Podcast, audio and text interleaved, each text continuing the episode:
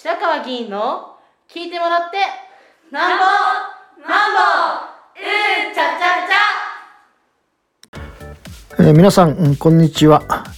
えー、10月の31日の衆議院選挙や越谷の市長選挙あるいは市会議員選挙の補欠選挙が終わって ちょうど1週間が経ちましたのでそのまあ、経過や 反省などを含めて少しお話をしたいと思います。えー、まず最初に挙げるのはやはり低投票率だったということです。まあ、全国の平均衆議院選挙でいうと、まあ、55%で、えー、まあ戦後3番目の低さで2番目は前回の衆議院選挙ですから、まあ、いかに低投票率かということが示されたわけですが、まあ、越谷は、まあ、さらにそれから3%近く下がっておりまして、えー、衆議院の比例で52.32%というふうになっております。まあ、越谷だけではありませんが、まあ、全国至る所でこの低投票率という問題がまあ、自民党や公明党の議席数あるいは、まあ、立憲民主党をはじめとする議席数に大きな影響を及ぼしたということがまず第一点だと思います。で、えーと、越谷の状況ですと、えー、まあ、比例の票が一番分かりやすいんですが、えー、自民党が全体の33.4%を取り、公明党が14.4%を取ってるわけですが、まあ、これだけで約50%、えー、得票の半分近くを取ってると。でその残りを、まあ、立憲民主党がまあ24%さらに、えー、日本維新の会が9.6%そして次日本共産党が7%ということになっておりますので、まあ、全国的に注目されております日本維新の会が1万4000票を超える約1割の票を取ってるということがこれで分かりますが全体の投票者数は14万7386人ですから、まあ、投票率が半分ですので、約13万人以上の方はやっぱり棄権をしているという状況になってます。でさらに小選挙区制はもうこちらはもうはっきり明確になってますが自民党の木川田仁さんが7万2806票を取って、まあ、全体の得票の56.1%半分を超えてます。で、えー、立憲の山川百合子さんが 40.6%5 万2791票ということになってるわけでしてここは明確にもう違いが明らかになっていますがでこれをまあ参考にしながらですね私がまあ応援をいたしましたあの市長選挙での、まあ、福田明さん、うんえー、5万4709票を取りました、まあ、全体の得票の40%近くです。一方服部自民党の推薦の服部翔さんは4万656票、まあ、29.7%で、まあ、さらに松島隆夫さんは18.5%田中俊正さんは11.6%ということでここはまあ5万4709に対する、まあ、それぞれの、えー、得票率となっております。さらにですねえー、まあ、なかなか皆さん難しかったと思うんですが市会議の補欠選挙が、まあ、同時に行われまして、えー、現在越谷の定数は32ですので、まあ、この市長選挙に、えー、3人の方が、まあ、立候補されたこともありまして欠員が4になってました。で、えー、この4の欠員をめぐって7名の方が立候補したわけですが、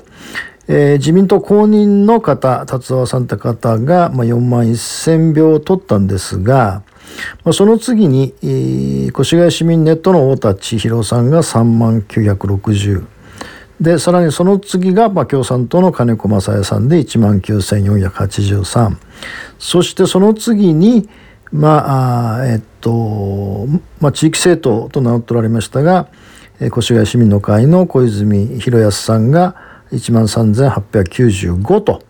なってその次の時点の清田幹夫さん自民党推薦だったんですが、えー、1万3727票と、まあ、実に100票差で、えー、自民党推薦の方が、まあえー、辞典になったということなんですが、これからですが越谷市議会のこの会派構成とか議員間の関係でこの小泉弘康さんが自民党推薦の政党名共産を破ったことは、まあ、極めて大きいことですし、まあ、一般的にこの補欠選挙というのは全市的な戦いということになるので、えーまあ、共産党さんとか自民党さんはもともと全体的な戦いをがよくやっておられるのでいいんですが、えーまあ、ネット、まあ、立憲民主党が候補者は結局立てられなかったこともあって、えー、まあ立憲支持者の方もこの太田千尋さんの方に投票された方が多いんじゃないかと思うんですけどもそれ以外の、まあ、これ分析は非常に難しいんですが、まあ、公明党の方がどこに入れたのかとかそれから先ほど比例のところで申し上げましたが日本維新の会の1万4,000票が一体どこに入ったのかなどが、まあ、もう少し詳細な分析は必要と思いますが、まあ、結果こうなりました。えー、それで、えー、12月の定例市議会が、えー、11月の30日から開始予定となってまして、まあ、12月の17日まで、まあ、約20日間の会期で、まあ、これから始まります。まあ、当然あの福田新市長は、まあ、市長としては初めての議会ということになりますし、えー、まあ市長選挙中に公約とかマニフェスト、まあ、次々と発表されましたので、まあ、当然これを任期4年間で実現をするという責任が当然あります。まあ、同時に、えー、私を含めてといいますか、まあ、議会側はこれを検証するわけですが、まあ、検証する場合に、えー、これを、まあ、肯定的に検証していくのかあるいは別の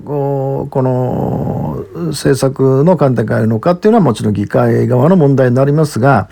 まあ、少なくとも私はこの福田明さんを応援をし、まあ、その政策を、まあ、支持して、え、公約を支持してたわけですから、まあ、私は議会人の一名一員としてもまた福田明新市長を応援したということからもこの福田明市長が実現すべき公約や政策について当然検証をすると。で検証も一般的にできたかできないかということではなくて一体その政策や公約を作り出していくあるいは実行していくときに、まあ、どういうプロセスでそれが実現していくのかということについて、えー、あるいはまたその公約が実現することによってどういう効果期待される効果が出るのかその通りに、えー、地域に影響を及ぼしていくのかなどについての、まあ、いわば検証という観点から、えー、12月以下に臨むということを12月以下以降の以下に臨んでいくということになります。当然これは市民の皆さんと一緒にどうするかということになりますので、まあ、これまで以上に市民の皆さんとの、まあ、関係性というのを広げていくあるいは深くしていくということが、まあ、12月以降最初の役割だと思います。でまだあの議案の説明事前説明を受けておりませんので、まあ、今日は日程の話だけさせてもらいますがあもうしばらくした今週中に事前に執行部の方から市長提出議案、まあ、福田市長が提出されるであろう議案についての、えー、議案説明を受けますのでまあ、その時に、ね、改めて、えー、ご報告ご説明をしたいと思います。これがまあ越谷に関することです。でもう一つ大きなことは、えー、まあ立憲の惨敗共産党の惨敗ということなんですが、まあ、これをどう見るかということです。まあ、盛んにマスコミや報道各社はこの野党共闘の在り方がどうかという議論がずっとあってます。まあ、確かに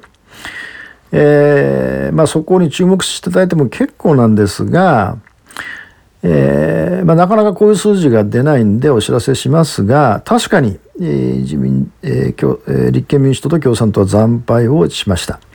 でところがですねこの惜敗率のところで見ていただきたいと思うんですが、えーと、90%以上の惜敗率もしこれが、まあ、勝ってればってことになりますが立憲民主党は32名プラス32名増獲得することになって、え、全体としては128名で当然自民党は減りますから228名ということになります。でこれがさらに80%以上のところが52名おられてこれがまあ小選挙で勝ち抜くかあるいはもう世界率で勝ち抜けば立憲民主党は149名になり自民党は208名になると。で実はこれは事前の各種、まあ、今回マスコミのこの予想が、まあ、バラバラだったわけですがしかしマスコミによってはこの数字つまり立憲が150に迫る勢いで自民党は210議席を下回るんではないかというところと、まあ、符合をするわけです。ただこれらは先ほど申し上げた通り、えー、投票率が55%の状況では同じような結果になってってるということになるんですがしかし全国的に見れば、まあ、例えば一番注目された、えー、杉並区、えー、東京8区の吉田晴美さんのところの戦いは、60%を明らかに超えてまして、えー、従って小選挙区制でもまあ勝利をするということになってますし、えー、さらに世田谷などもそうなってます。まあ、東京で小選挙勝ち抜いてるところは、まあ、おおむね投票率は上がっているわけですが、まあ、地方でも例えば福島などではあ全ての4つの選挙区で勝ち抜いておりますし、まあ、さらによく報道されました小川淳也さんのところは文字通り、えー、2万票の大差をつけて当選するということがあるわけです。で、まあ、これからこのことをどういうふうに見直していくかってことになるわけですがやっぱり、えー、基本的にはコロナ禍という問題を通じてそこが抜けた状態に対して社会構造のの転換を図っていく。まあ、ありとあらゆるところに社会構造の転換を図っていくときにその主体はやっぱり市民の皆さんであり市民の皆さんの当事者意識を寛容したりあるいは社会関係省と言われる市民同士の関係を地域で作っていくということが、まあ、自治の現場でで特に首長とか地方議員とかいう皆さんと一緒に市民の皆さんが日常的に作り上げていくということでないと選挙の時に言ってもなかなか通じない。まあ少なくとも杉並の例8区の例を出せばまあ、4年間吉田晴美さんは前回落選して4年間ずっと市民の皆さんと一緒に運動を続けてきていたわけでそういう力があったので、まあ、突然、令和の妹さんが立候補するといったその次の日に、まあ、立候補するといいますか、まあ、あの立憲がそういうのを発表した次の日に100名近い、まあ、女性を中心と皆さんが抗議集会を開いて、えー、ずっと市民が地域で積み上げてきたものをどこか誰が決めたかわからないことで覆すようなことはダメなんだと。でこの力が結果的に令和の候補者もそれから共産党の候補者もそれぞれ自主的に降りていただいて、まあ、一本化して野党共の戦いになりなおかつだからこそ60%以上の票が出た60%以上の、えー、投票率になったということですのでつまりこういうことをまあ同じようにできないと思いますが全国の小選挙区のところでどのように日常的に作っていくのかということが重要でその意味では越谷の市長選挙で当選した福田明さんをを含めてどうやって地域の社会的基盤を作っていくのかでコロナが示した問題とは何なのかということの共通認識を持ってやっていくと。いうことが、まあ、極めて重要なことだと思います。えー、この維新の躍進のことについてまた改めて、えー、お話をする機会を設けますので、まあ、一旦今日はここまでとしたいと思います。以上です。